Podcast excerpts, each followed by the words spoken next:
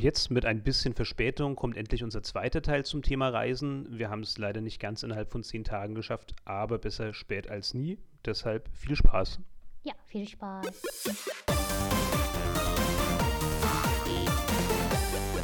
Aber gut, also jetzt ähm, hatten wir hier dann auch wieder ein bisschen Kritik drin an, an Partykultur und an ähm, tja, dem Statusdenken beim Restaurantbesuch oder bei der Hotelauswahl. Aber ja, muss ich auch zugeben, also auch mir ist das mit Abstand Wichtigste an meinem Hotel, dass ich da gut schlafen kann. Das bedeutet in erster Linie, dass es schön ruhig ist, dass da eben dann nicht die Schritte ähm, aus dem Zimmer über uns zu hören sind oder gnadenloser Lärm vom Gang ähm, oder vom, vom Flur, wo halt dann die ganzen anderen Zimmer liegen oder so. Und ob das jetzt ein tolles Gebäude ist oder ob die Einrichtung vom Zimmer fantastisch ist, es muss halt sauber sein, es muss ruhig sein und es muss halt so, dass die Basisausstattung muss halt da sein, eine Dusche, ein Waschbecken, ein Klo. Aber mein Gott, also da sind halt auch meine Luxusansprüche einfach nicht hoch genug und so viel geben wir halt auch nicht aus für Hotels, dass wir da solche Ansprüche mhm. stellen dürften. Aber auch da, also wenn, wenn jemand uns erklären kann, warum das wichtig ist, gerne. Okay, jetzt hatten wir also ein bisschen die Reiseziele, wir hatten so ein bisschen die Problematik mit der Urlaubszeit. Haben wir das erschöpfend diskutiert, wie wenig Urlaub man in, in Japan nehmen kann oder gibt es da noch was dazu zu sagen? Mm, ja, haben wir, glaube ich, schon gesagt. Gell, also es drüber. ist wenig Urlaub auf jeden Fall. Ja, es gibt halt, ja. Wir haben über die Interkontinentalreisen gesprochen, wo also dann im Prinzip so jede Stunde ein anderes Land oder so. Jetzt mhm. um 12 Uhr sind wir noch in Italien, aber um 13 Uhr dann schon in ähm, Spanien oder so. Ich kann ja äh, zum Beispiel meine, ähm, also mein, mein Hardcore-Urlaub mit Japanern erzählen, ne? Oh ja. was ich dann gemacht habe. Ich war am ähm, ersten Tag in Frankfurt gewesen und von Frankfurt aus nach Rothenburg gefahren mit Autobahn. Und dann von Rothenburg aus, wo war das denn? Äh, äh, äh, äh ähm, nicht nach München. Nee, nee, erstmal Frankfurt am Main und dann äh, halt Heidelberg und dann Rotenberg, Rotenburg, Rotenburg und dann nach Füssen gefahren. Dort haben wir übernachtet und dann nächsten Tag haben wir ähm, diese, ja, der, der berühmte Neuschwanstein gesehen. Ne, da, da muss man halt immer sehen, in Neuschwanstein, in Füssen. Und da, dort aus, äh, sind wir nach ähm, Schweiz, in die Schweiz gefahren. In, mit dem Autobahn. Und in die Schweiz haben wir wieder übernachtet. Und dort ähm, um 5 Uhr früh in der Schweiz mussten wir aufbrechen, um äh, Jungfraujoch hochzuklettern. Ähm, also jeder also Urlaub, in dem mich jemand um 5 Uhr früh aufweckt, ist für mich kein Urlaub. also ich meine nicht, dass wir irgendwie zu Fuß irgendwas gemacht haben. Nie. Also wir haben nie ausgestiegen. Wir sind äh, diese, diese äh, Zahnradbahn genommen zum, zu dem Jungfraujoch. Und weißt du, wie lange es dauert bis zum Jungfraujoch? Ich glaube, so zwei Stunden oder sowas pro Weg. Also, ja. Also vier Stunden quasi in der Zahnradbahn verloren. Hm? Genau, ja. Also wir haben äh, oben in, auf dem Jungfraujoch, weiß nicht, zwei Stunden so gehabt. Ne? Und dort ist es sehr saugefährlich, so, äh, so normal zu bewegen, weil es so hoch ist. Ne? ich glaube so 4000 Meter und so hat, hat es. Das Top Europe, Europe heißt das, heißt es der äh, Station, das halt ein, eins von höchste Berg ist und der höchste Bahnhaltestelle gibt. Ja, das ist der Dings, ne? Jungfraujoch. Ähm, und dann sind wir zurückgegangen und sind wir, äh, das war so schon Richtung Abend, klar, ne? Also irgendwie, ja halt, nee, und dann in Jungschau auch äh, Mittagessen gegessen. Dann zurückgegangen. Ja, und das schon in Richtung so zwei, drei so in Richtung gewesen. Und um drei sind wir von, äh, von, in, von der Schweiz äh, weggefahren und zu dem Genf, Genf, ne? Äh, ist immer noch Schweiz, ne? Äh, zum Genf gefahren und von Genf auf nach Paris gefahren. Ah, ja, ja, in Paris haben wir, ich glaube, zwei Tage ja, oder zwei, drei Tage. Das ist ja verschwenderisch Nächte. viel. Hm. Das ist halt quasi Lüge. Aber Paris ist halt auch das Ding für Japaner. Ja, ne? ja. das ist unser Reiseplan gewesen. Ne? Ja, aus deutscher Sicht ist halt, glaube ich, das Verrückte daran oder das, was man so schwer. Ich meine, es gibt ja Gruppenreisen oder Rundreisen mhm. auch in Deutschland selbstverständlich und ich vermute jetzt mal, dass es vielleicht ähnlich funktionieren wird, wobei ich kann mir echt nicht vorstellen, dass es gar so krass durchgetaktet ist. Aber Mhm. wer weiß, vielleicht gibt es das ja auch bei uns und ich kenne es halt einfach nicht. Was für mich befremd, befremdlich ist und was ich halt auch glaube, was für viele andere Deutsche so befremdlich ist, wenn sie so asiatische Touristengruppen sehen, das ist halt einfach so diese Gleichschaltung und halt auch so dieses Gefühl, dass du da halt einfach deine Individualität total einbüßt, weil du hast halt dieses Programm, das alles dominiert. Ähm, und es gibt halt keine Möglichkeit zu sagen, hey, der Laden da drüben, der interessiert mich total, jetzt würde ich da gerne einfach mal drei Stunden durchgucken. Oder Mensch, der Brunnen ist so schön, jetzt würde ich mich hier einfach mal gerne eine Stunde hinsetzen und einfach nichts tun oder so, sondern es geht halt immer weiter. Es ist halt wirklich ähm, die freie Zeit, in der man sich wirklich individuell bewegen kann, ist immer so limitiert, dass auch der Bewegungsradius kaum existent ist. Also wenn ich mich recht entsinne, hast du an dieser Reise ja in erster Linie als so eine Art Sozialstudie mitgemacht. Du hast ja erzählt, du wolltest es einfach mal erleben. Und das kann ich schon nachvollziehen. Also interessieren wird mich das schon auch. Das mal so mitmachen in der Zeit, wo ich insgesamt viel Zeit habe, insgesamt wenig Stress habe, wann auch immer das sein soll. Ähm, das fände ich schon spannend, sozusagen. Jetzt gebe ich es mir mal wirklich so hardcore für eine Woche oder zwei und, und schau mal echt, wie das Japaner machen. Wäre super. Also allein auch schon mit den Leuten ins Gespräch zu kommen. Es ist ja doch meistens so, wenn man dann unter Japanern ist und die sehen, man kann Japanisch, ähm, dann hat man da auch mannigfaltige Möglichkeiten, um sich zu unterhalten und so. Ähm, und ja, das würde ich gerne erleben, Mhm. aber das wäre für mich kein Urlaub. Das wäre definitiv kein Urlaub. Nee. Ja, weißt du, und Gag ist, das ist unsere Variante, die ist ähm, eins von leichteste Variante, habe ich schon mal gehört. Also es wird dann doch nach Schwierigkeitsgraden Ja. unterteilt. Und es gab mal die andere Filme, also wir haben, was war es? Ah, ich weiß nicht mehr die Filmenname, also ist egal. Ähm, die andere Filme, die Reisefilme. Es gab mal eine Dame, die wirklich hingeknickt hat, also hingefallen ist von der Treppe, weil sie so kaputt war. Ja, aber siehst du, wenn, wenn schon das Reiseunternehmen Schwierigkeitsgrade vergibt, dann zeigt es doch ganz eindeutig, dass die schon wissen, was sie da tun. Und dass die auch wissen, ähm, dass das Ganze wirklich jetzt nicht mehr so viel Erholung ist. Hm. Weil Schlimmste ist, ist, denn schwierig? ja, schlimmste Urlaub, was ich gehört habe, war null Nächte, acht Tage Urlaub. Das heißt, also, Oh also zwei Tage, das ist so, so oder so null Nächte, weil man auf dem Flugzeug ist, ne? Und an dem Tag ist man gekommen und dann halt mal äh, mit dem Bus gefahren durch Nacht quasi. Und irgendwo, irgendein Ort, das war glaube ich äh, bei World Cup, also die Weltmeisterschaft von äh, Fußball gewesen, haben sie dann dort Fußball gesehen und ich weiß nicht, zwei, drei Tage durch hat wahrscheinlich äh, Fußball gesehen. Dort kann man äh, Hotel nehmen, klar, aber das ist nicht vorgesehen, dass man Hotel nimmt, sondern ist man halt immer in diesem Stadion.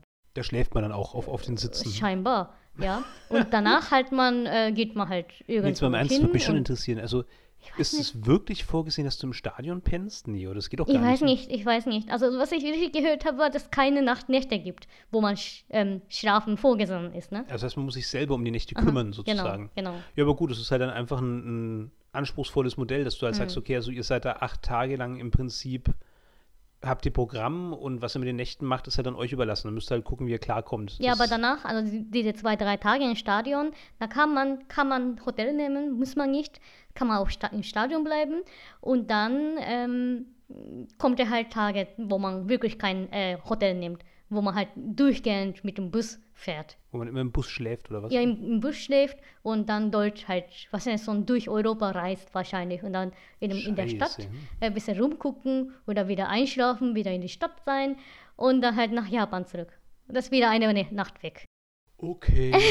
naja, also, Ja, das habe ich schon mal gehört. wenn du das mal machen willst, Haruka, dann ohne mich. Nein, ich will das nicht machen.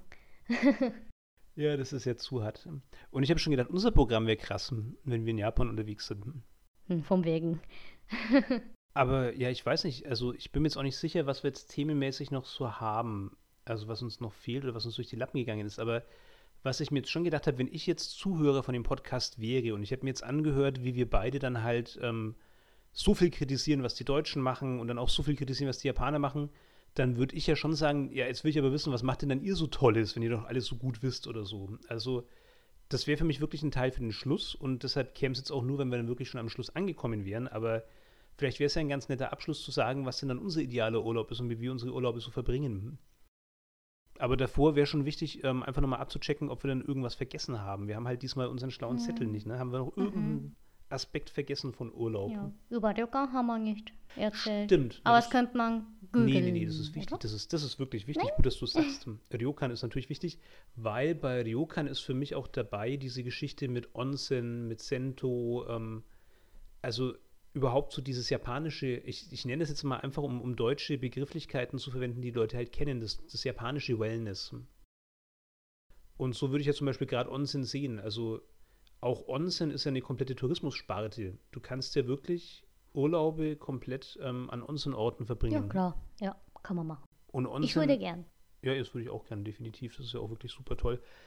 Ja, das erklären wir nochmal sicherheitshalber. Kannst du einfach mal erzählen, ähm, was, was Onsen überhaupt ist? Mm, Onsen ist die heiße Quelle. Also wahrscheinlich kennt jeder, dass Japan eine äh, Vulkaninsel ist. Und das heißt, gibt es ja auch Quellen, die von Anfang an geheizt wird. Und, und zwar nicht niedrige Temperatur, ne? So, weiß ich nicht, äh, höchstens 90 Quad, äh, Grad habe ich schon mal gehört. In Ksatze, das ist zum Beispiel 19 Grad, 90 Grad. Und da ist richtig viele Mineralien und äh, Ionen und was gibt es dann noch? Äh, Säure. Ja, das halt äh, in dem ähm, in Was Wasser gelöst. Und dort kann man halt schöne, ähm, weiß nicht, Baderlebnis haben, sage ich mal so. Und ein paar Onsens, die sind tatsächlich gut für die Krankheit. Ja, kann man halt dadurch halt, ja, zum Beispiel Hautkrankheit, ne? So, wenn die Onsen äh, Säure enthält, das tötet ja halt Bakterien auf dem Haut und sowas. Ja, da gibt es ja wirklich ganz verschiedene Wasserqualitäten und Wasserarten auch. Also da Mhm. könnte man jetzt, wenn man es denn nur wüsste, trefflich drüber referieren, was es da alles an, an Wasserarten und an Mineralienarten und an Heilkräften gibt, weil ich glaube, das ist wirklich eine richtige Wissenschaft. Ne? Mhm, ja, ja. Aber das sind wir leider keine Fachleute. Hm. Mhm. Ich habe keine Ahnung. Ich mag einfach Onsen. Ja, Onsen ist einfach toll. Ja, aber vielleicht kannst du ja mal, mal so das, das typische Onsen-Erlebnis erzählen. Also wirklich vom Betreten des Onsens bis zum Schluss. Also meinst du Baden? Also auch wie der Ablauf ist, weil natürlich viele, die sich mit Japan auseinandersetzen, die kennen das, aber der durchschnittliche Deutsche kennt es jetzt so gar nicht. Und wenn halt jetzt vielleicht jemand zuhört, der da nichts anzufangen weiß damit, dann denkt es sich, ja, Onsen, hä, heiße Quelle, hm, okay.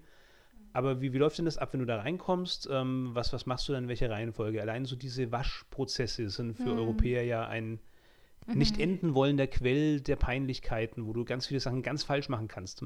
Hm. Wobei kann man nicht falsch machen, wenn man vorher mal den Körper wäscht, ne? Ja, aber das, das ist ja ein großer Fehler. Wenn man das falsch macht, ui, ui, Da ui. steht ja alles auf. Auf Japanisch. Nein, auf Englisch Nee, mittlerweile. Haruka, das- und das auf Chinesisch und auf Koreanisch. Das ist nicht nee, die du Wahrheit. hast nicht aufge mehr, ge- mehr Aufmerksamkeit gegeben.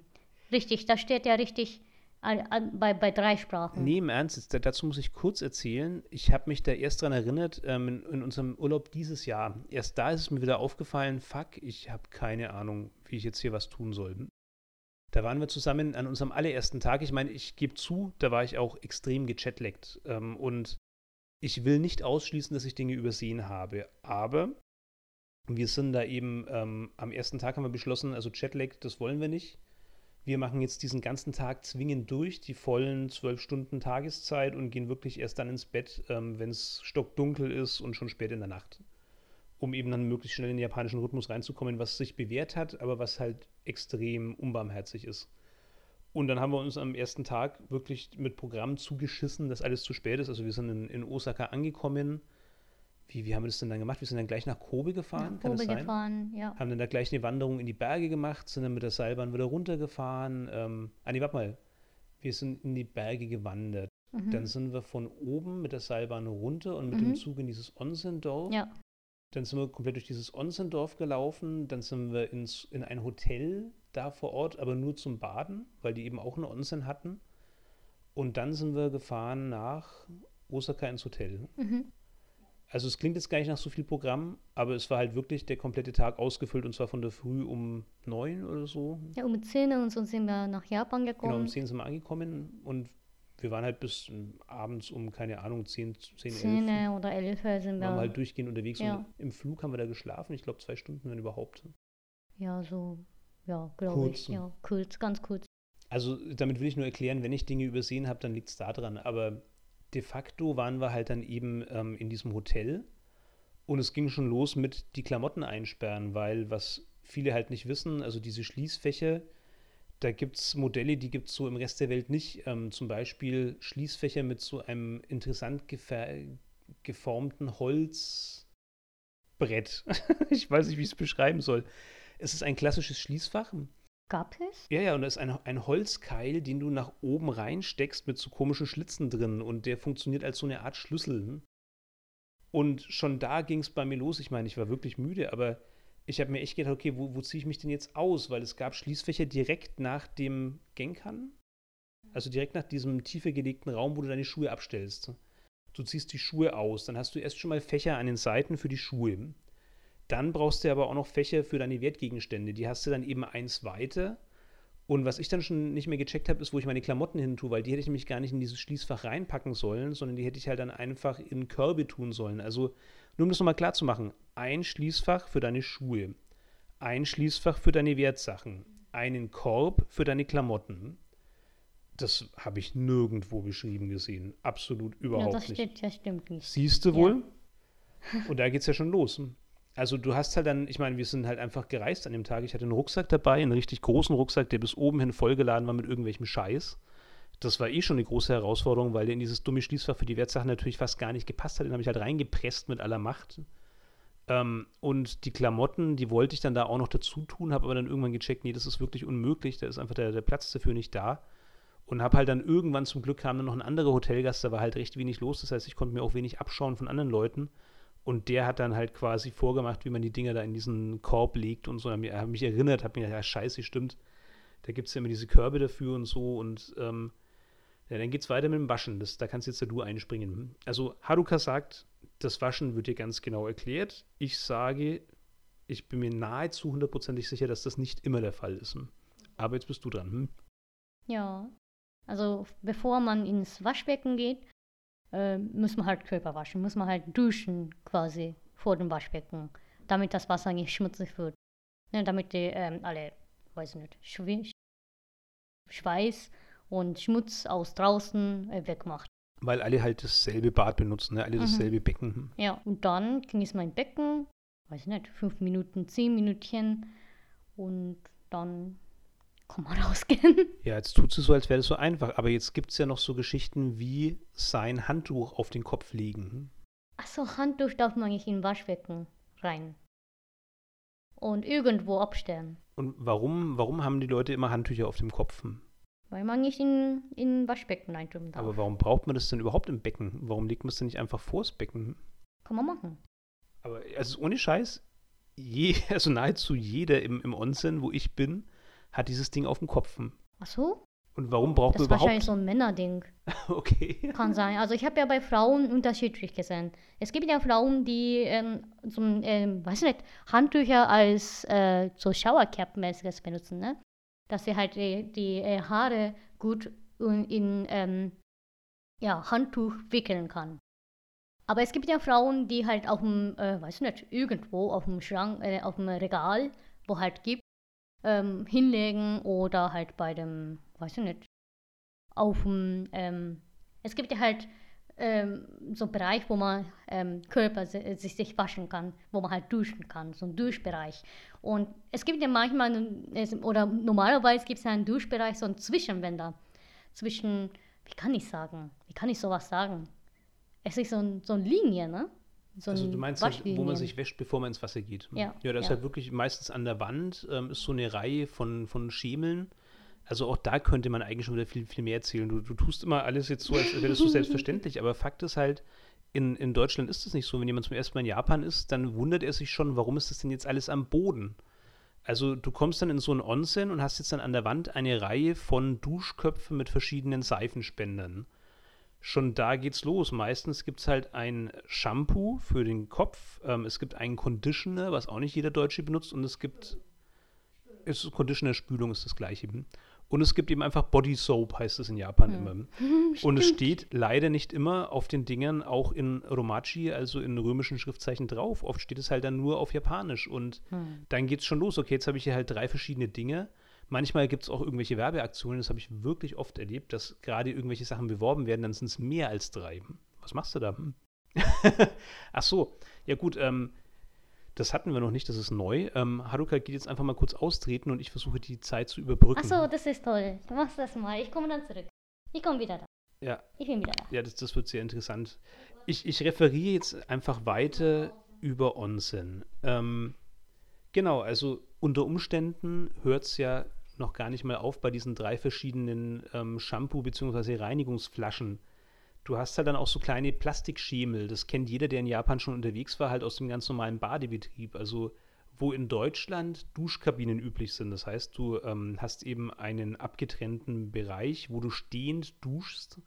Da setzt du dich halt zu, äh, zum Duschen hin in Japan. Also die meisten baden ja sowieso und reinigen sich halt dann davor in so einer sitzend hockenden Position auf so Plastikschemeln. Ähm, und das ist natürlich dann auch ähnlich ähm, in, in den Onsens. Also da gibt es dann eben diese Bereiche an der Wand, wo es eben jeweils kleine abgetrennte Bereiche gibt äh, mit einem Spiegel, mit einem Duschkopf, mit diesen Shampooflaschen ähm, und eben mit so Plastikhockerchen. Äh, und da hockt man sich dann hin und duscht sich ab. Und das sollte man besser sehr, sehr, sehr genau machen, weil die größte Peinlichkeit, die einem im Onsen oder auch im Sento, das ist die Variante ähm, mit nicht natürlichem vulkanischem Quellwasser, sondern eben einfach mit normalem heißem Wasser, also sowas wie öffentliche Bäder, die es eben auch gibt, die jetzt aber nicht zwingend was mit, mit Urlaub zu tun haben.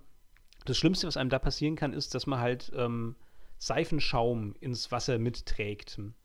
Und das ist wirklich so die, die größte Peinlichkeit jenseits der guten alten japanischen Toilettenschlappen im Wohnbereich. Also auch da könnte man jetzt noch weit ausholen, das werden wir irgendwann mal nachholen, aber wenn dann irgendein Japaner im ähm, Onsen-Becken so ein kleines Seifenschäumchen sieht, das da gerade von so einem Ausländerkörper irgendwie wegtreibt, dann ist es aber plötzlich Nordpol. Also dann ist plötzlich eine ganz eiskalte Stimmung und dann kann es einem gut passieren, dass man sehr schnell sehr allein in dem Becken sitzt. Aber wenn man duscht, dann duscht man halt weg, gell?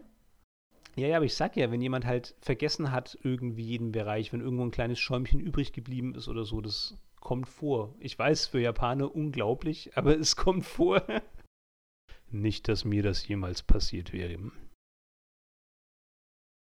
Genau, also ich habe jetzt versucht, diese Geschichte mit dem, mit dem Duschbereich nochmal äh, weiter zu erklären. Wahrscheinlich habe ich viel ja. doppelt und dreifach gesagt. Ähm, aber worauf wolltest du damit so mal schnell hinaus? Mhm. Da wolltest du gar nicht konkret. Also auf jeden mhm. Fall, du duschst dich halt dann da ab. Hoffentlich erkennst du, was für deinen Kopf ist und was für deinen Körper ist und was du vielleicht auch gar nicht benutzen musst, hier diese Conditioner Spülungssachen. Und dann gehst du da rein ins, ins brüllend heiße Wasser wo man sich schon ein bisschen dran gewöhnen muss. Also ich persönlich liebe Onsen. Am Anfang habe ich es gehasst. Also wirklich meine ersten Erfahrungen waren so, was, was soll denn der Scheiß? Also wirklich, ich bin da rein und mir gedacht, okay, wo zum Geier ist das jetzt entspannend? Also es ist ja einfach nur. Ah, ja, fällt mir ein, ja genau. Ich wollte mal äh, erzählen, dass man auf dem ähm, Ach, die Handtücher. Wand, Handtücher auf dem Band, wo halt getrennt ist zwischen die, äh, na wie kann ich sagen, Duschen Laien, Laien sozusagen. Ja, ja. Da kann man drauflegen, darf man drauflegen, glaube ich. Ja, ja aber auch das war mein Problem. Also genau, stimmt, es ist gut, dass du sagst. Ich habe mich eben gefragt, warum nimmt man überhaupt irgendwelche Handtücher mit rein? Weil du bist ja in, in Onsens komplett nackt. Auch das haben wir noch nicht gesagt. Also es ist verboten, sich in irgendeiner Form da drin bekleidet zu bewegen. Eben aus hygienischen Gründen, ähnlich wie bei der Sauna in Deutschland. Und dementsprechend, ich meine, du hast ja ähm, Körbe vor dem Eingangsbereich, wo du halt dann auch dein Handtuch und deine Klamotten reinlegst. Und ich habe dann auch kein Handtuch dabei, wenn ich da reingehe. Und es gibt aber wirklich viele Männer, die haben dann so diese ganz typischen kleinen japanischen Handtücher. Also keine Ganzkörperhandtücher, mit denen du dich trocken rubbelst. Und die haben sie, während sie draußen unterwegs sind, ja, meistens haben sie sie schon irgendwie so im Schritt.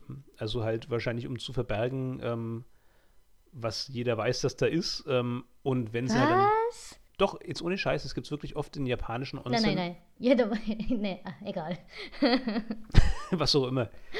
Auf jeden Fall, ich, ich könnte mir vorstellen, jetzt wenn ich so drüber nachdenke, dass die die Handtücher wahrscheinlich mit reinnehmen, um sich halt zu bedecken. Und weil sie sie halt dann, weil sie sich möglichst lang bedecken wollen, nehmen sie sie eben mit ins Wasser und im Wasser dürfen sie sie halt nicht ins Wasser selber hineintun und deshalb legen sie sich dann gefaltet oder aufgefaltet auf den Kopf. Ja, okay, Jetzt glaube ich, verstehe ich selber. Es war aber, weil du ja selber gesagt hast, es ist wahrscheinlich so ein Männerding und jetzt könnte es sein, dass das mir gedämmert ist, was du damit meinst. Die Frauen bedecken auch Körper. Also halt, ich meine, mit äh, Hochformat gehalten. Ne? Ich mache ja auch, wenn ich mal in, in die ähm, in den Unten äh, reinkomme, dann ähm, tue ich mal meine Handtücher äh, vor meinem Körper. Ich, ich halte mal meine Handtücher so hochformatig hm. auf mein, ähm, vor meinem Körper, damit halt keiner sehen kann, was Ne? Jeder weiß, was. ja, genau. ja. ja. Na gut, ich meine, also ich verstehe das dafür schon. wahrscheinlich machen die. Aber wo tust du es dann hin, wenn du im Wasser bist? Ich, also ich mache ähm, so oder so weg, wenn ich Körper wasche. Nachdem ich dann Körper gewaschen habe, Rübel halt trocken. Also Warum? Du wirst doch gleich wieder nass, wenn du ins, ins Onsen gehst. Warum rubbelst du dich da trocken? ja, egal, egal. Erst ich mal trocken. Und dann tue ich mal auf dem ähm, auf dem Wand, ne? Dann gehe ich mal nackt ins Wasser, Wasser rein. Aber Ohne warum einfach trocknest du dich ab, bevor du ins Wasser gehst? Das Das ist egal, nachdem man ähm, genossen hat. Das ist nicht obli- obligatorisch, muss man das nicht machen. Aber ähm, könnte man nach dem äh, Baden äh, mit diesem Tuch Körper wischen, kurz. Die trockengewehrte Tuch benutzen, bevor man rausgeht. Du trocknest also nicht deinen Körper am Tuch, sondern du trocknest das Tuch an deinem Körper? Moment, was habe ich gesagt? genau. Nee, nee, ich habe, ich, nee, ich, ich wollte mal, genau, ich wollte dann sagen, das Squeeze, wie heißt das? Ausdruck, Ausdrücken, ausdrücken. Ausdrücken. Du drückst wollte- das Handtuch aus. Ja, ich, ich drücke Ah, mein Handtuch okay. aus und dann lege ich ihn auf den Band und äh, Jetzt verstehe ihn ich, ja, ja, ja. Äh, im Bad. Sorry, da habe ich falsch. Nee, nee, nee, sorry, ich wollte Ja. dich jetzt nicht verarschen oder so. Ich habe es nur einfach Ja. wirklich falsch verstanden. Und dann nach dem Bad kann ich dann äh, trocken rübeln. Diesmal Hm. richtig. Jetzt ja, verstehe ich, jetzt sich verstehe ich, ja.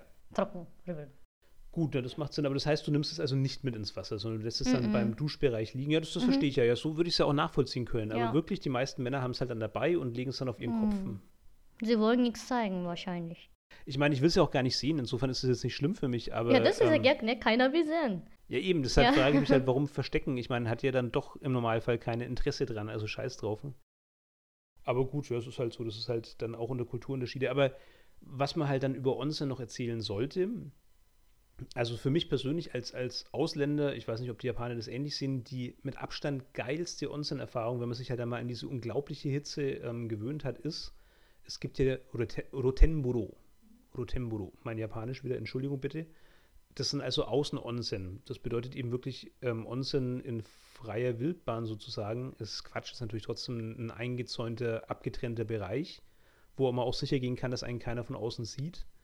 Aber das Tolle ist halt, man ist unter freiem Himmel.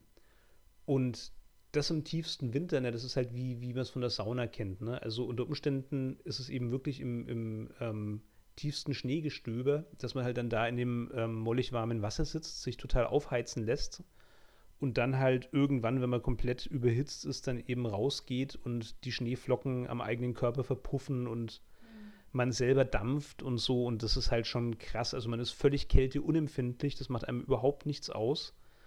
Und sitzt halt dann da ähm, bei Minusgraden irgendwo draußen auf einer Bank ähm, in meistens natürlich sehr schönen Kulissen.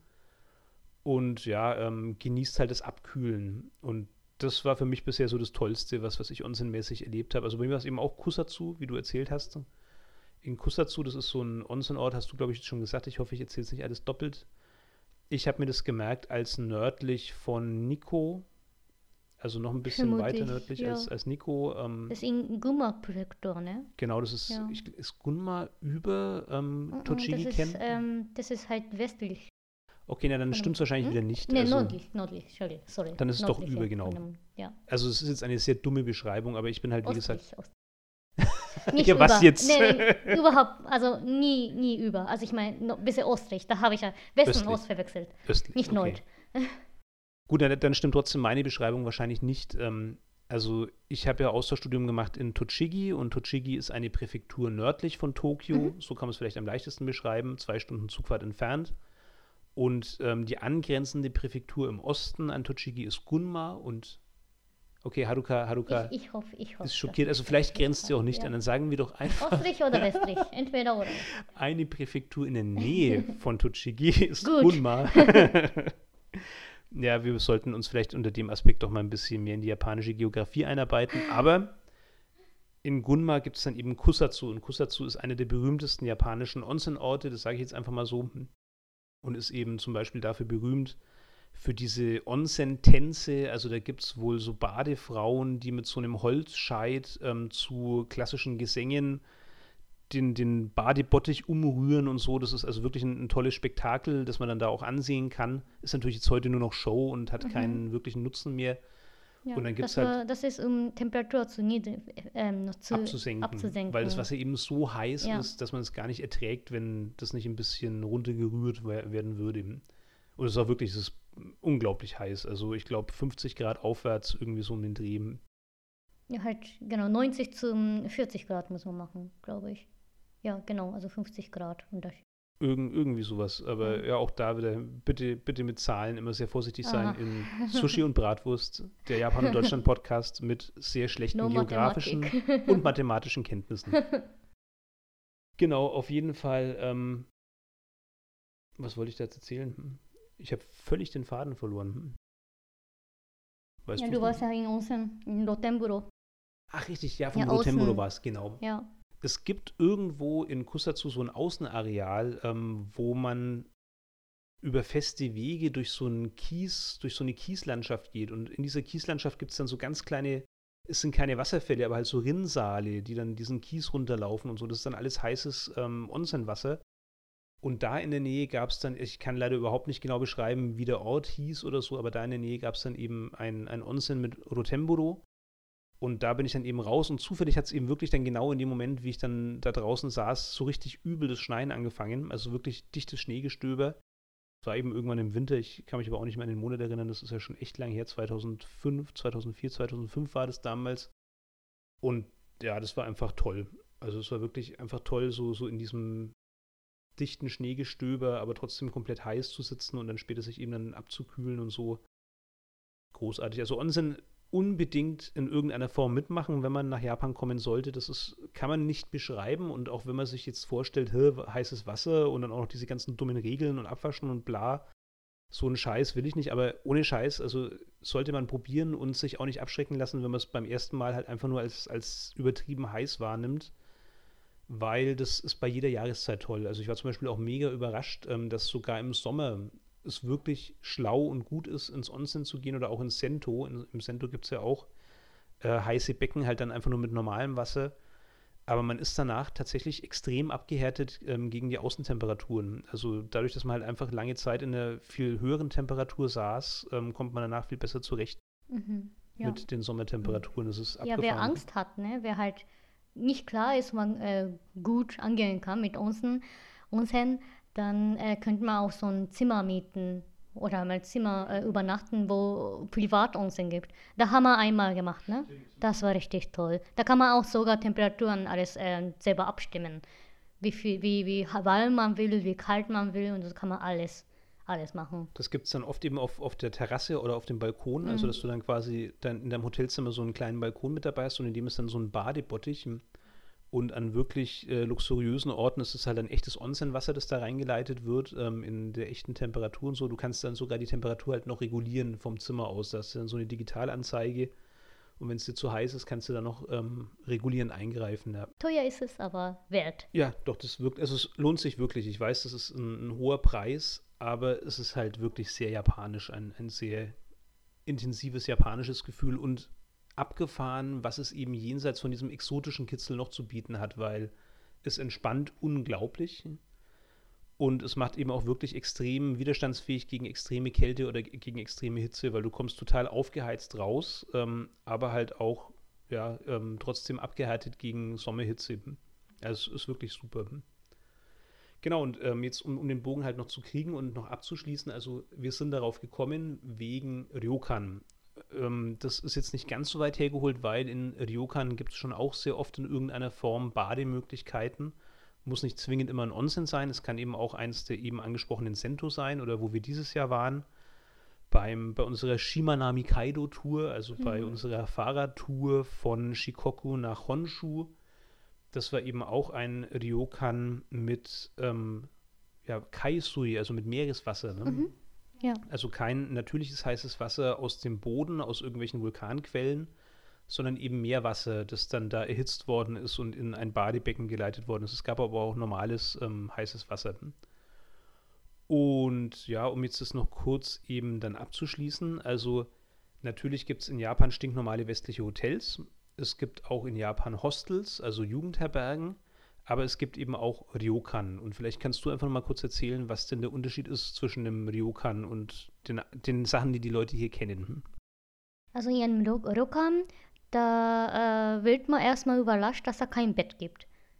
Vermutlich. Also an alle anderen Hotels in Japan, dort gibt es so oder so Hotel, ähm, Bett.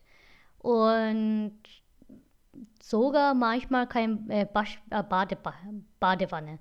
Ja, also in Japan halt fast eins, jedes Zimmer hat eine Badewanne, aber in Ryokan, es gibt ja normal, also manchmal nicht. Es gibt ja Ryokan, wo halt eigene Bad, Badewanne haben, aber zum Beispiel in, ähm, wo wir übernachtet haben, da hatten sie nicht, hat, da hatten sie nur Dusche gehabt. Ne?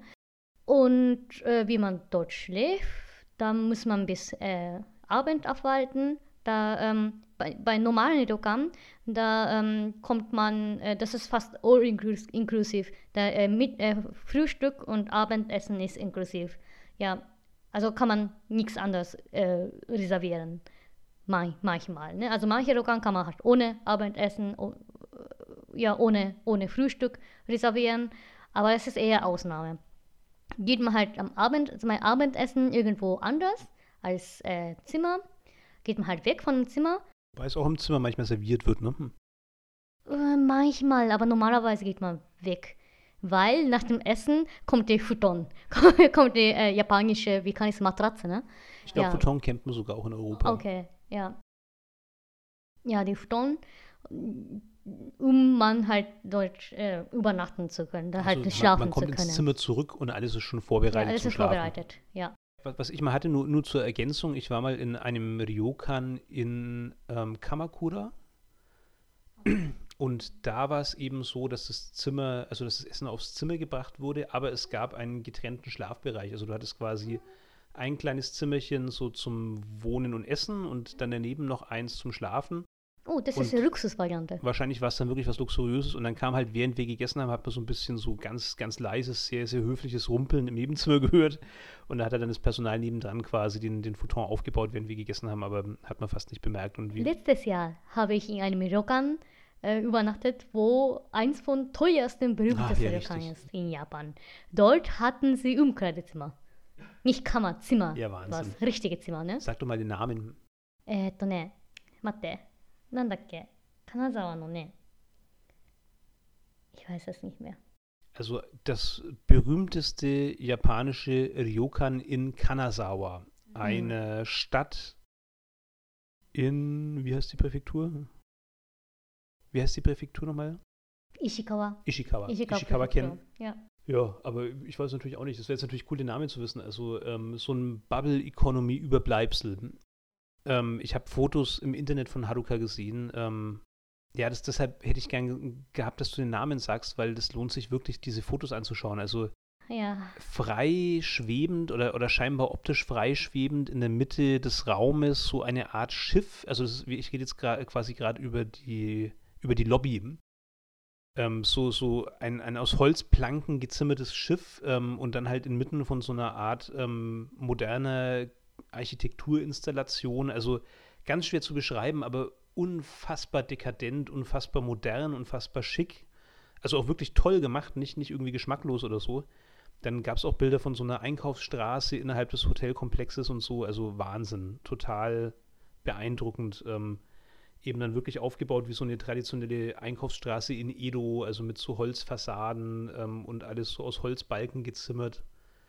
Ähm, wenn, wenn Haruka den Namen noch findet bei ihrer total unauffälligen Google-Recherche on the fly, dann sollte man das definitiv mal googeln, weil es sieht wirklich toll aus. Also ich denke, ähm, normale Menschen können sich das wahrscheinlich nicht leisten, mich eingeschlossen.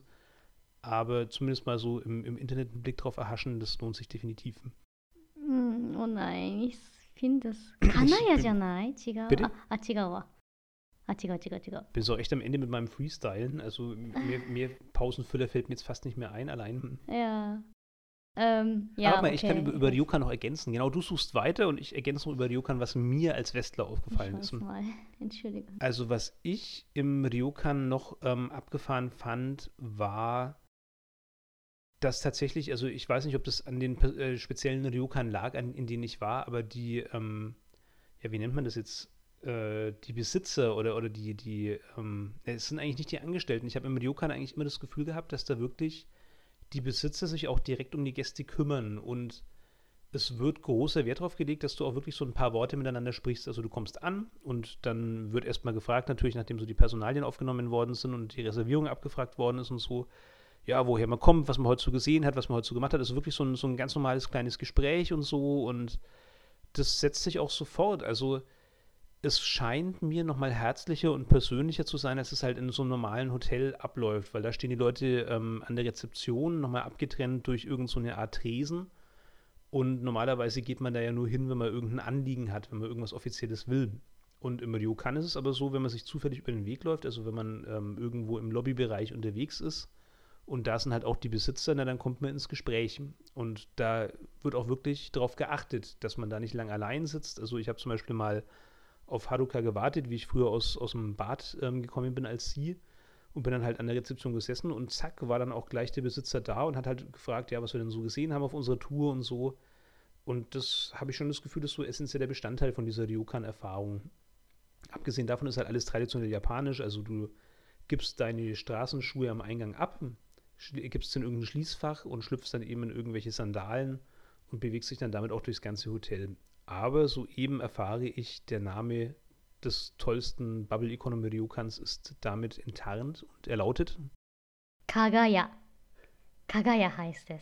Ich gebe mal ähm, so einen Internetlink wahrscheinlich. Ja, genau, bitte einfach in die Beschreibung ja, vom Podcast ja. Kagaya. Kagaya. Also ohne Scheiß, wirklich mal in der Google-Bildersuche eingeben, ist absolut lohnenswert, sich das mal anzuschauen.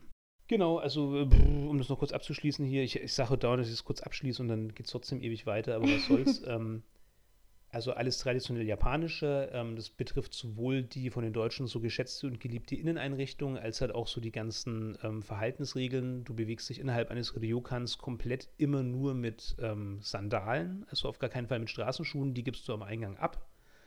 Ähm, deine Zimmer sind auch normalerweise traditionell japanisch, das bedeutet eben auf Bambusmatten, das bedeutet mit Schiebetüren.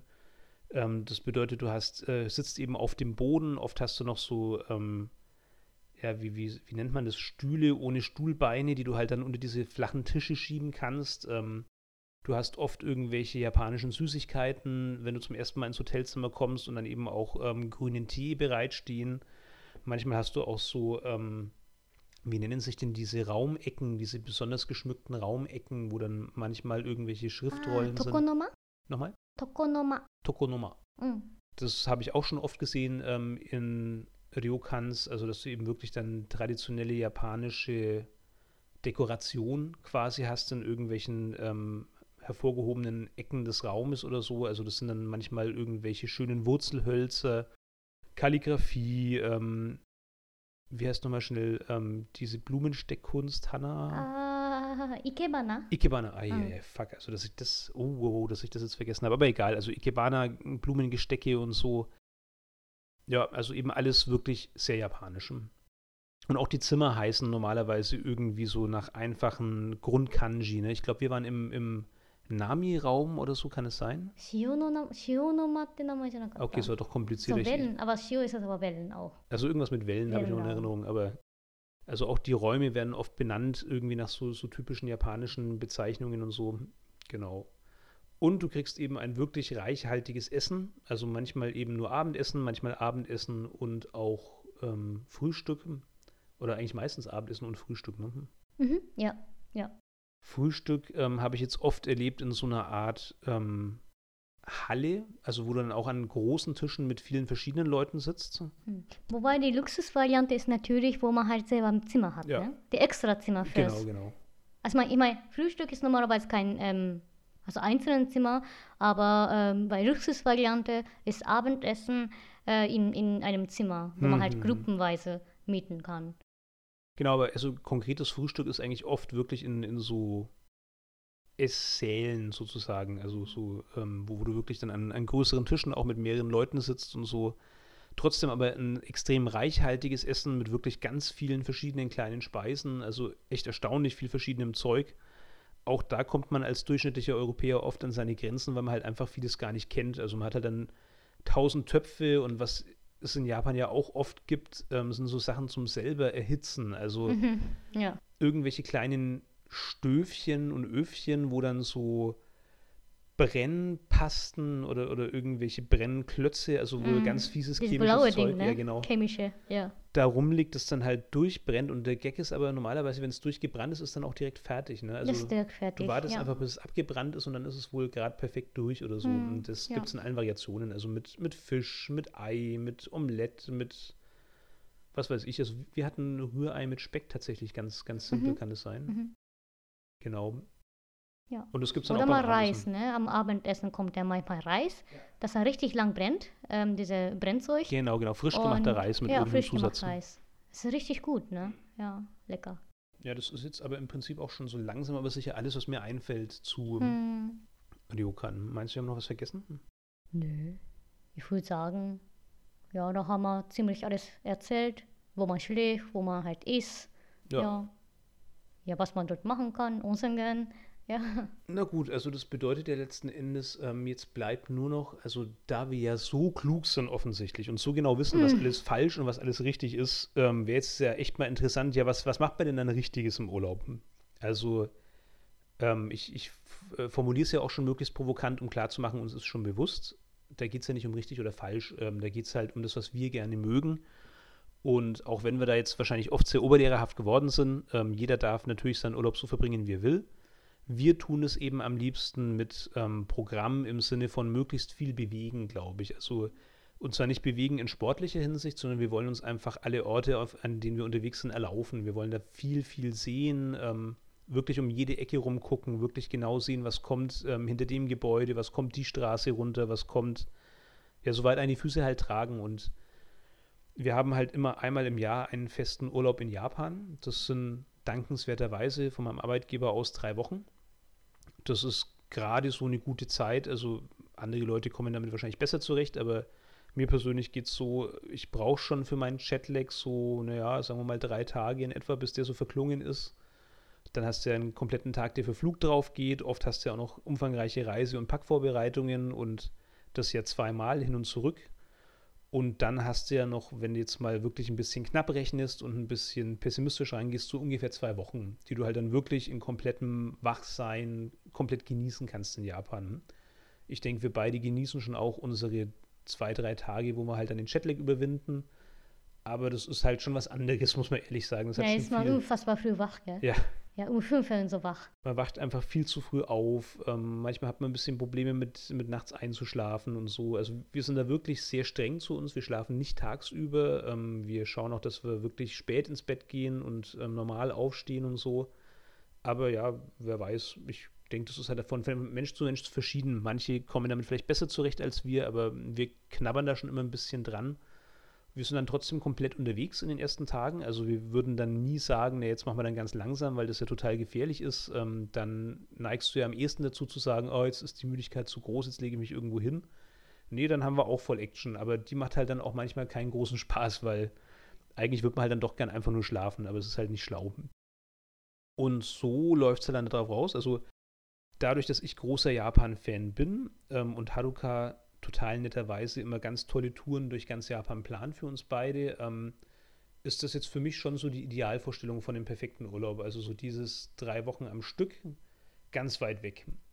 Ganz weit weg ist wichtig, weil ähm, um wirklich loszulassen, um wirklich den Kopf frei zu kriegen, um wirklich ähm, ja halt einfach mal aus, aus dem Alltagsschwachsinn rauszukommen, gibt es eben meiner Meinung nach nichts Besseres, als sich möglichst weit zu trennen von all den Orten, die eben mit diesem Stress zu tun haben.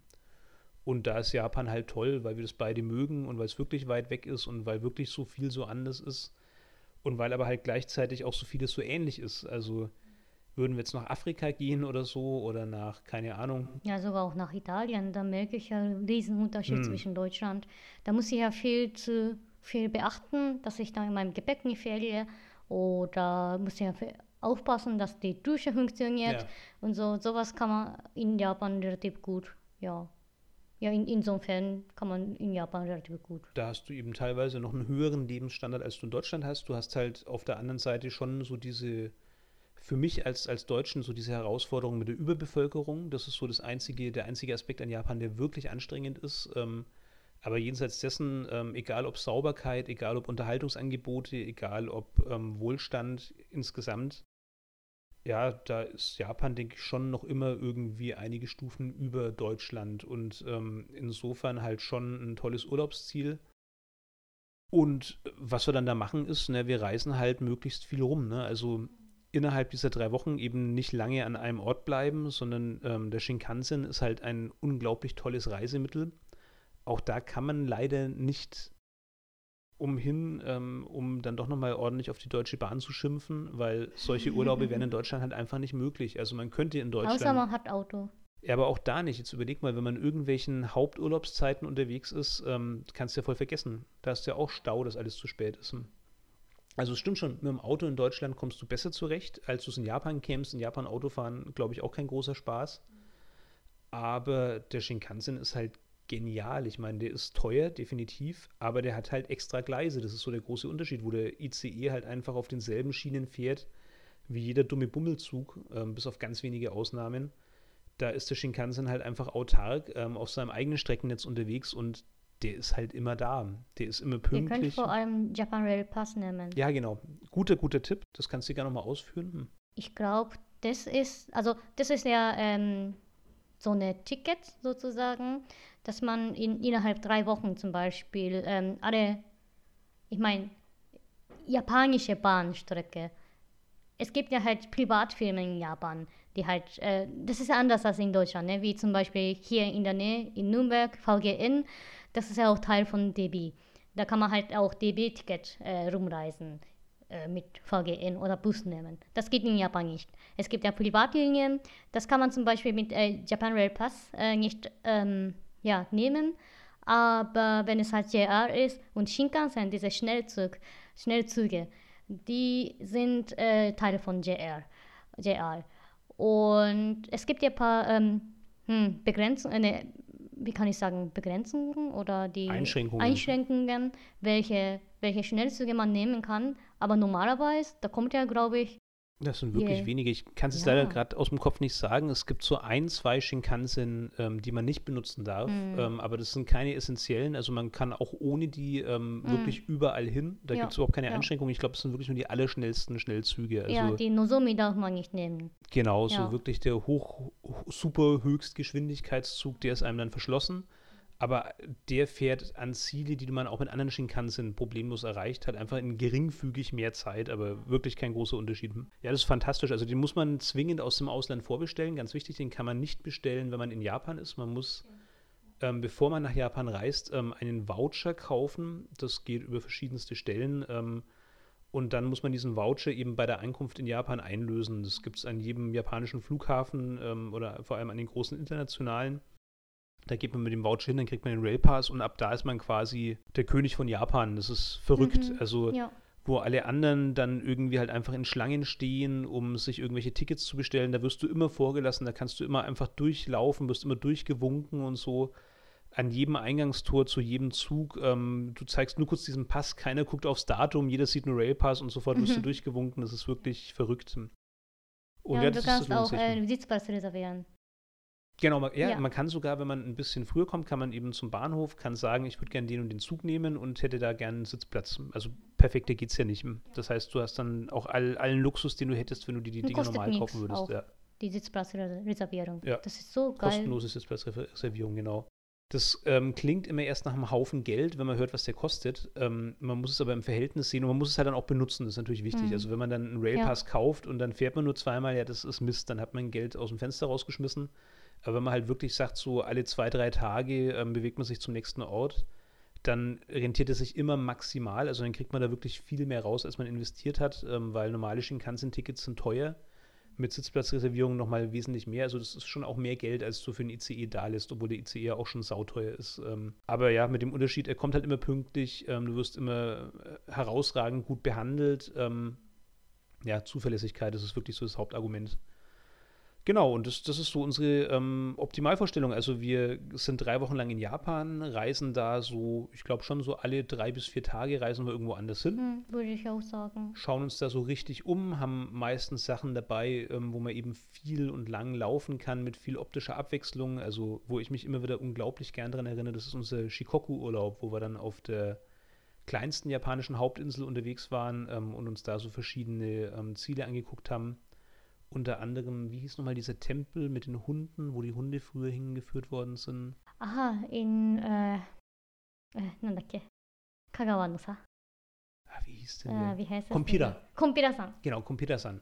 Also einfach auch ein, ein, einer von vielen, vielen Tempeln ähm, in Shikoku, wo früher, ähm, also quasi als Stellvertreter für Leute, die eben nicht gut zu Fuß unterwegs waren oder die krank waren oder so, wurden da Hunde hingeschickt und diese Hunde, die hatten dann eben einen Zettel, also so um den Hals, wo dann quasi drauf stand, dass es so ein ähm, Kompira Inu sind, also ein, ein Hund, der zum Berg Kompira pilgert, um da halt stellvertretend für sein Herrchen quasi bei den Göttern zu bitten, dass eben irgendein Unheil abgewendet wird oder irgendeine Krankheit geheilt wird oder so. Und jeder, der diese Hunde früher gesehen hat, der hat ihnen irgendwas zu fressen gegeben oder so oder hat halt geguckt. Ja, so war mitgereist. oder so, ist ne? ein Stück mit ja. ihnen mit, hat sie begleitet, genau. Und das ist also ein, ein ganz toller Weg durch so eine ganz kleine Stadt, äh, wo man halt dann so ganz gemütlich einen, einen Berg hochläuft, immer höher und höher, bis man dann eben irgendwann bei diesem Tempel ist. Das zieht sich ganz schön lang hin. Und was halt da so Schönes ist, wenn man dann ähm, auf dem Berg steht und runterguckt, dann hat man eben einmal nicht so dieses klassische japanische Panorama, weil es gibt ja viele hohe Orte in Japan und man kann oft runtergucken in Japan. Aber selten ist es so ähm, diese, diese Atmosphäre und, und dieser Ausblick, den du da hast. Also normalerweise schaust du ja auf Städte, das ist ja so das Normalste in Japan überhaupt. Also viele, viele dicht gebaute Häuser und beim Kompira-san ist es aber so, du schaust wirklich auf, auf so einen Flickenteppich, auf Patchwork, also so eine ganz interessante Mischung aus satten Grün, ähm, hohen Bergen, unberührter Natur und dann immer wieder so rein versprenkelt, als hätte jemand irgendwie so leicht aus der Luft reingestreut, so ein paar einzelne Häuser oder so. Also wirklich so, so Dörfchen zwischendrin, das ist ein, ein ganz tolles Bild und da haben wir auf Shikoku viel gesehen. Also Shikoku ist halt insgesamt noch so ein bisschen ländlicher als der Rest von Japan, wobei Hokkaido ist schon auch recht ländlich, aber Ja, Hokkaido gibt es Shinkansen. In Shikoku gibt es in keins. Shikoku gibt es keinen. Das ist die ja. einzige, einzige ähm, Insel hin, also ich meine, Japan besteht aus äh, vier Inseln insgesamt, also Großinseln, ne? Hauptinsel, ja. Ja, Hauptinsel. Und die Shikoku ist eine einzelne ähm, Insel, wo halt keine Shinkansen gibt. Ja.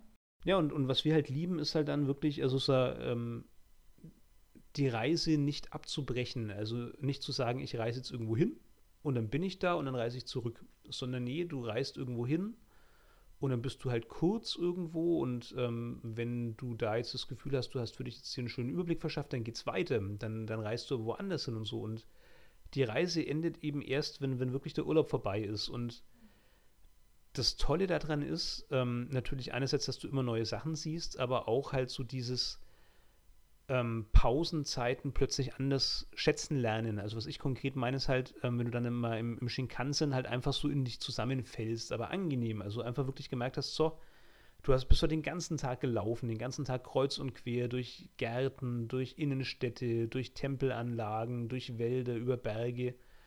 Und jetzt freust du dich richtig über die eineinhalb Stunden, die du jetzt im Shinkansen sitzen darfst und einfach nur die Beine von dir strecken kannst, bis du an den nächsten tollen Ort kommst, wo du dir wieder, wieder neue tolle Sachen anschauen kannst. Und dann liest du da Manga oder zockst irgendwelche Spiele, die du dir unterwegs gekauft hast. Ich meine, das ist jetzt schon sehr nah an meinem persönlichen Erleben und meinen persönlichen Vorlieben, aber ich meine, wenn du unterwegs bist, geht es halt nicht. Ne? Also da hast du halt andere Reize und andere ähm, Freuden. Aber so diese kurzen Zwischenräume, die sind für mich immer was ganz Besonderes. Wenn du dann halt wirklich von Reiseziel zu Reiseziel kurz Luft schnappst, dich kurz ausklingst ähm, und schon aber auch ähm, nochmal überlegst, was hast du da erlebt. Also was ich auch oft gemacht habe, ist Blogartikel schreiben ähm, in solchen Zeiten oder Fotos verwalten. Ich fotografiere mir viel zu viel, das ist eigentlich keine gute Angewohnheit, aber auch das liebe ich. Dann eben zwischen den Reisezielen ähm, beim Weiterreisen kurz innehalten und, und überlegen, was habe ich gesehen, sich nochmal anzugucken, was habe ich denn da eigentlich jetzt aufgenommen und so. Das ist so mein, mein perfektes Reisen. Reisen um der Reise willen. Also die Reise wird wirklich zum Mittelpunkt. Und ich meine, klar, man kann jetzt da auch viel daran kritisieren. Es ist ja sehr abstraktes Reisen. Wenn ich im Zug bin, dann bewege nicht ich mich, dann bewegt mich der Zug. Ähm, ich denke, Puristen würden jetzt sagen, ja, wenn du schon da so editiert drüber denkst, na, dann musst du aber auch selber laufen. Wir laufen schon selber und ist nicht zu knapp, aber es stimmt schon. Also die Strecken, die wir dann da zurücklegen ähm, mit Hilfe vom Shinkansen und über Klimabilanz und solche Sachen will ich jetzt lieber gar nicht nachdenken. Ähm, wenn wir die laufen würden, ja, dann wäre der Urlaub vorbei. Ähm, wenn wir im Prinzip jetzt zum nächsten Stadtteil laufen würden, wahrscheinlich oder so. Aber ja, darum geht es nicht. Es geht halt wirklich darum, ähm, trotzdem nicht inaktiv zu werden. Ne? Also trotzdem irgendwie sich weiter zu bewegen, trotzdem unter Menschen zu sein. Auch das ist was ganz Tolles an Japan, dass du halt oft angesprochen wirst, ähm, dass du wirklich viele Leute triffst, die Interesse an dir haben. Das hast du halt auch in Deutschland als Ausländer, ich weiß nicht, ob ich, dir da, ob ich da jetzt was Falsches sage, ich erlebe es ja so nicht, aber ich kann es schon auch als Deutscher sagen, die Deutschen haben meiner Erfahrung nach schon nicht viel Interesse an ihren Mitmenschen generell, seien es jetzt Ausländer oder seien es Einheimische. Also ich bin halt dann ein Ausländer in Japan und natürlich bin ich damit interessanter. Aber auch wenn ich mit Japanern unterwegs bin, so oft angesprochen wie in Japan, werde weder ich noch meine japanische Reisebegleitung nie in Deutschland. Also da findet Austausch statt, ähm, da kommt man ins Gespräch. Mir ist es schon ganz oft passiert, wenn ich einen Manga auf Japanisch in, in irgendeinem öffentlichen Verkehrsmittel gelesen habe, dass dann plötzlich jemand am Nebensitz ähm, so ganz zaghaft gefragt hat, ja, ob ich denn verstehe, was ich da lese, ob ich denn Japanisch lesen kann und so. Was sonst, ne? naja, ich meine, es ist halt offensichtlich sehr untypisch. Und das waren dann aber wirklich schöne Gespräche, die sich daraus entsponnen haben. Also wirklich, ähm, da ist einem halt einfach Interesse entgegengebracht worden, dass man halt dann auch gerne widert. Also wenn man halt einfach merkt, okay, da will jetzt jemand wissen, was machst denn du hier und wo warst du bis jetzt und warum denn Japan und so, ja, da hat man dann auch selber Lust, da will man auch selber zurückfragen, wenn wir fragen, ja, es ist ja abgefahren, ähm, woher kommt denn das Interesse an, an, Reisenden hier und so und dann erfährt man auch, was, was der andere für einen Job hat, was der hier macht und so weiter und so fort. Oft sind es dann Leute, die selber im Ausland gelebt haben für einige Zeit, die dann erzählen von ihrem Auslandsaufenthalt und so weiter und so fort. Also ja, das, das ist so meine Vorstellung vom, vom perfekten Urlaub. Leute treffen, ähm, und eben wirklich aktiv reisen und nicht stehen bleiben. Aber jetzt habe ich so viel geredet, tut mir leid, jetzt, jetzt bist du nochmal dran. Hm? Nö, nö. Was würdest du denn ergänzen oder was, was ist denn, was kommt denn vielleicht für dich noch dazu, was ich jetzt nicht gesagt habe? Nee, ich habe mal gedacht, dass, dass ich mal ähm, als Beispiel unser Urlaub sagen könnte. Aber Problem ist, ich weiß auch selber nicht, was ich da gemacht habe. Ja, und du hast ja eigentlich ziemlich perfekt gesagt, was wir gemacht haben im Urlaub. Und Sowas zum Beispiel finden wir halt toll. Ne? Und mir geht es aber leider hauptsächlich darum, dass ich dann schönes Essen kriegen kann. Ja, ja also stimmt. Das ist wichtig für Japaner. Oder ich, ich sammle ohne Ende äh, Informationen über japanischen, teilweise auch regionalen Essen. Und das, also das ist meine Hauptmotivation sozusagen. Motivation, wo ich mal ähm, statt sich ähm, ja, entscheide, wo ich dann hingehen will ja, außer bei äh, Shima, Shinama, Shinam, hm? Shimanami Kaido. Oh, dass, ne? dass du da Probleme hast. Mensch, bin ich da froh, dass ich die nicht hatte. Das ist ja, oh, ein Ritterschlag. ja, wo man halt äh, Radtour machen kann. Ja. Da, drum, also da geht ja um Radtour. Ne? Wobei, da habe ich meine Eltern erzählt, dass wir halt hingehen wollen dieses Jahr, haben sie gleich uns äh, Essenstipp gegeben. Was auch lecker war. Hm? Ja, war richtig lecker. Das war wirklich unfassbar lecker. ja, das sag halt kurz schon. Wohnwassen. Sag doch kurz Wohnwassen. Achso, in Imabari. Das war unser äh, Startort. Ähm, das ist eine Stadt, heißt, äh, heißt Imabari. Und dort gibt es ein ähm, Reisschüssel mit, äh, was war das? Äh, Ei war Ei und äh, gekochtes Schweinefleisch. Ja, genau. Oder so geschmortes, geschmortes Schweinefleisch. Geschmortes Schwein, Schweinefleisch. Also eigentlich chinesischem. Ja, ja, Chashu heißt es. Hat jemand wahrscheinlich schon mal gehört. Ähm, in einem chinesischen Restaurant, ver vermutlich das, wo man halt, oder halt wer Ramenpfann isst, da, da isst man halt im Rahmen. Also ne, in einem chinesischen Restaurant in Japan, weil ich glaube. Wobei in, in Deutschland habe ich schon mal, wobei, oder? Aber die sind die nicht ganz anders oder habe ich da eine falsche Vorstellung? Hm? Ich weiß Weil nicht. Chashu wäre jetzt für mich schon die japanische Aussprache von. Könnte sein. Da habe ich falsch, äh, da habe ich auch falsche Erinnerungen gehabt. Kann sein, dass ich in, in einem Rahmenrestaurant gesehen habe in hm. Deutschland. Also ich habe auch wieder mal in Deutschland gesehen, ein paar, ah, paar okay. Restaurants, wo Chashu anbietet. Ähm, ja, das ist geschmortenes Fleisch, Schweinefleisch. Und ja, halt die Kombination, ne? diese äh, Teriyaki-Soße und dieses geschmortes äh, Fleisch und ähm, unfassbar leckeres Reis. Ja, es war super. Reis. Und dazu halt äh, Ei, Spiegelei. Ja. Ja, es war richtig, richtig lecker. Und dann am Ende des äh, Tour, Tour haben wir äh, äh, Kroket gegessen, ne? Da hat meine Eltern empfohlen auch. Kroket. Ja, richtig, ja. richtig. In, in dem ja. kleinen Ort, ja. In einem kleinen, kleinen Laden. Und habe ich dann extra, also neben diesem Geschäft habe ich extra ähm, gebratene Hähnchen. Ne, die, die, äh, wie Hm. heißt es? Gebak- Bestellt. hm. Ja, bestellt, genau. Das heißt im Ofen gebackene äh, Hähnchen. Das ganzes, da habe ich dann bestellt. Ja, Mensch, dass du das jetzt sagst, das ist, also eigentlich ist das natürlich total peinlich. Wie kann man nur über Reisen und Urlaub sprechen in Japan und Essen außen vor lassen? Das ist ja eigentlich der Aber da sieht größte. man schon Unterschied. Ja, aber stimmt, das ist, das ist der größte und spektakulärste Unterschied zwischen Reisen in Deutschland und Japan überhaupt. Das Problem ist halt auch, ich bin da mittlerweile so drin, weil ich halt so viel mit dir schon gereist bin, dass ich das gar nicht mehr wahrnehme. Aber ich erinnere mich noch genau, ich habe früher ein Buch gelesen, das heißt Darum nerven Japaner. Ich muss ehrlich zugeben, trotzdem ein tolles Buch. Also vieles ist zwar sehr ähm, einseitig dargestellt, aber ich habe viel Spaß gehabt. Man muss es halt einfach als, als Unterhaltung betrachten und dann ähm, hat man schon Spaß. Es geht um, um den Deutschen, der in Japan lebt, jetzt schon wirklich, wirklich lange ähm, und der halt einfach so von Kuriositäten berichtet, die er so mit, mit ähm, Japanern erlebt, halt einfach in Unterschiede der Mentalität und so. Also im Prinzip das Gleiche, was wir bei dem Podcast hier auch so machen, nur halt vielleicht versuchen wir ein bisschen weniger gezielt auf die Lache da rauszukommen als er. Und ich habe dann damals halt gelesen, okay, also Japaner unternehmen offensichtlich Reisen gezielt nur um irgendein bestimmtes Gericht zu essen. Also da geht es gar nicht darum, ich reise irgendwo hin, um irgendwas zu sehen, ähm, um, um irgendwelche schönen ähm, Orte zu besuchen, um irgendwelche Sehenswürdigkeiten zu fotografieren oder so, sondern ich reise wirklich wohin, weil ich da ein bestimmtes Essen essen möchte, das ich nicht in meinem Heimatort essen kann. Und prinzipiell kann man das ja verstehen, wenn man jetzt überlegt, ich reise zum Beispiel, oh, jetzt äh, ist meine Fantasie leider sehr, sehr kurz gegriffen. Ich sage jetzt einfach mal, ich reise von Deutschland nach Amerika, um den perfekten Burger zu essen. Weil, auch wenn es in, in Deutschland oder in Europa viele, viele Burger gibt, der kommt halt aus Amerika und vielleicht gibt es ja irgendwo in Amerika ein Burgerrestaurant, das bereitet Burger auf eine Art und Weise zu, die kriegst du halt unmöglich außerhalb. Das davon. reicht nicht. Die, die Information reicht nicht hinzugehen.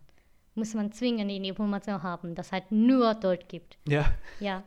Also zum Beispiel bei nächste Reiseziel, das ist in Shizuoka Präfektur, das ist der Ostjapan. ah, Ja, ich habe wirklich keine Ahnung mit äh, Shizuoka Präfektur. Das wir, wir waren schon drauf. dort gewesen, um Fujisan zu gucken, ne? Die, ähm, genau, Fujiberg.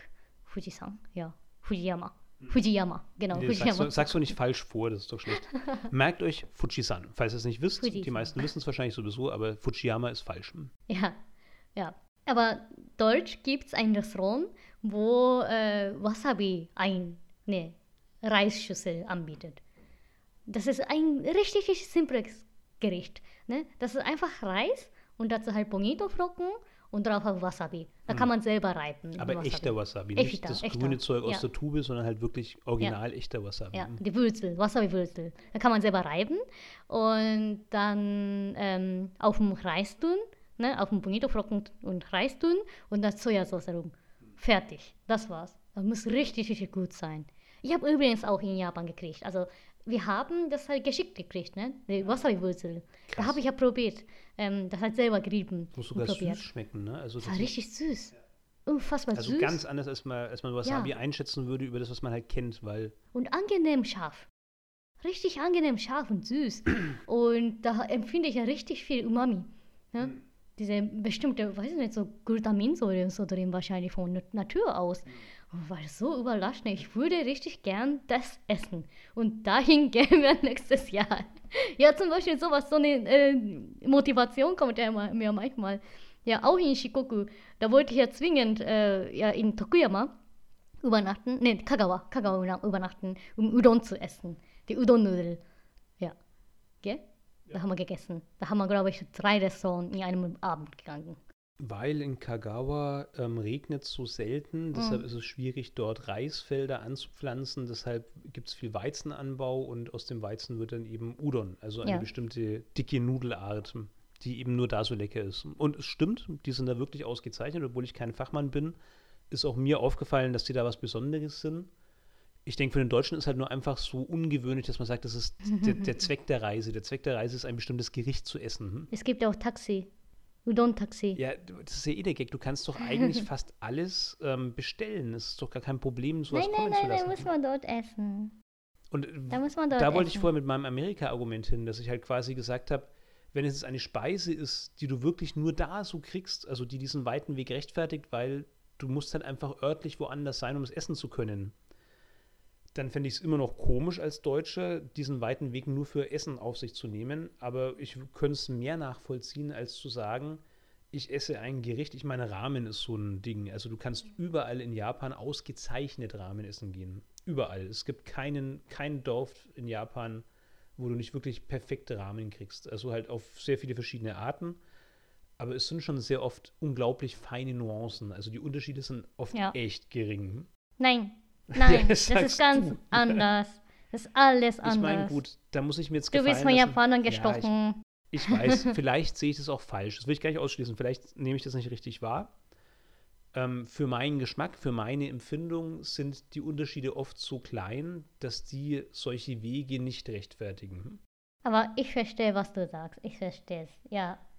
Also auch so eine Schlange zu stellen, so, ne? Ja, genau, auch vor Ja. allem, was ja dazu kommt. Also, wenn wirklich ein Restaurant extrem berühmt ist, dann wissen das natürlich sehr, sehr viele Japaner. Und es bedeutet, du stehst wirklich lang für dieses Gericht. Und du stehst da dann auch wirklich oft. Also, im besten Fall sitzt du irgendwo am, am Eingang von dem Restaurant, dann ist noch alles fein. Wenn dann das Restaurant machen. nett ist, ja. Aber wenn es halt kein Restaurant ist, sondern irgendein Straßenimbiss oder so, dann stehst du halt auf der Straße und ist halt unter Umständen wirklich für Stunden.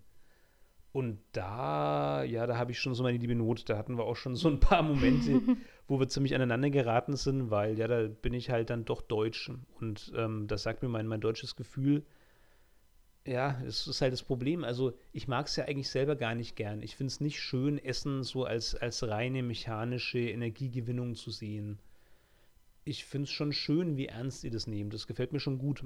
Aber es fällt mir oft schwer, dafür so große Mühen zu rechtfertigen. Also, weil dann bin ich halt da doch irgendwie in meiner, in meiner Mentalität noch zu festgefahren.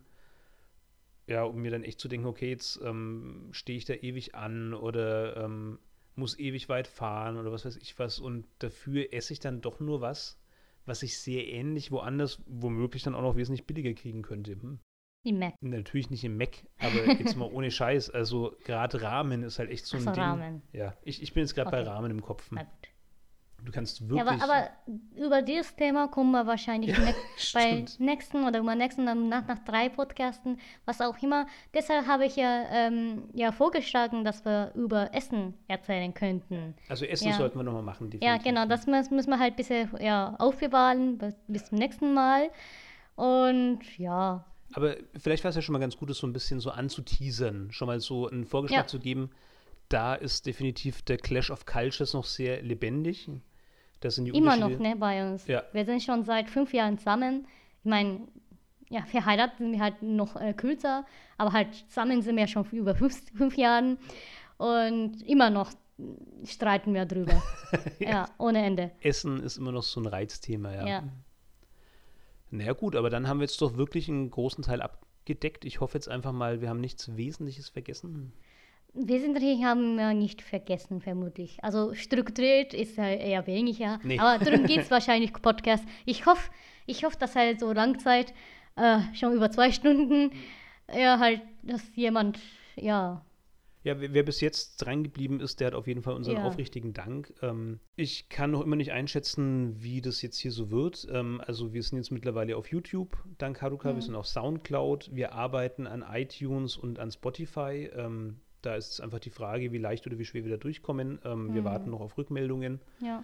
Ähm, wir würden uns wirklich freuen über Feedback. Das wäre wirklich toll. Also gerne ähm, andere Meinungen, gerne eigene Erfahrungen, ähm, egal zu welchem Aspekt unserer Podcasts. Ähm, und wenn ihr wollt, dann könnt ihr natürlich auch gerne schreiben, was euch denn besser gefallen hat. Mal angenommen, man hat einen Unterschied gemerkt zwischen wir sind strukturiert und haben uns davor Notizen gemacht oder ähm, wir reden einfach mal drauf los. Dann sagt uns doch gern, was euch besser gefallen hat. Ich könnte mir jetzt vorstellen, dass der Unterschied vielleicht gar nicht so mega groß war, weil Hm, vermutlich schon. Ja, Echt? weil Okay. Ja, es kann schon sein. Kann schon sein, dass es vielleicht ähm, mehr aufgefallen ist, als ich mir das jetzt in meiner Fantasie zurechtgezimmert Achso, habe. meinst du? Nee, nee, ich finde auch, dass der Unterschied nicht so. Sorry, ich habe Ja, ja, falsch okay, verstanden. okay. Ich finde auch, dass der Unterschied nicht so groß ist, weil wir sprechen so oder so total, äh, ja, halt neben Ja, es wird sowieso recht Thema. frei. Ja, Recht recht, frei, ja.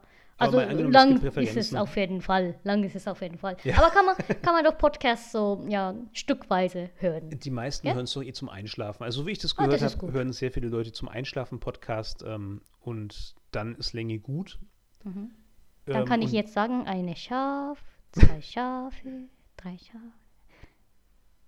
Sehr gut. Ich werde auch schon ganz müde. Ja. Nee, ähm, sagt uns gerne, was ihr euch wünscht. Schlagt uns Themen vor. Ähm, Mhm. Sagt uns, uns, was euch gefallen hat und was nicht. Ähm, was ihr gern anders hättet, was, was so ähm, gepasst hat, wie wir es gemacht haben.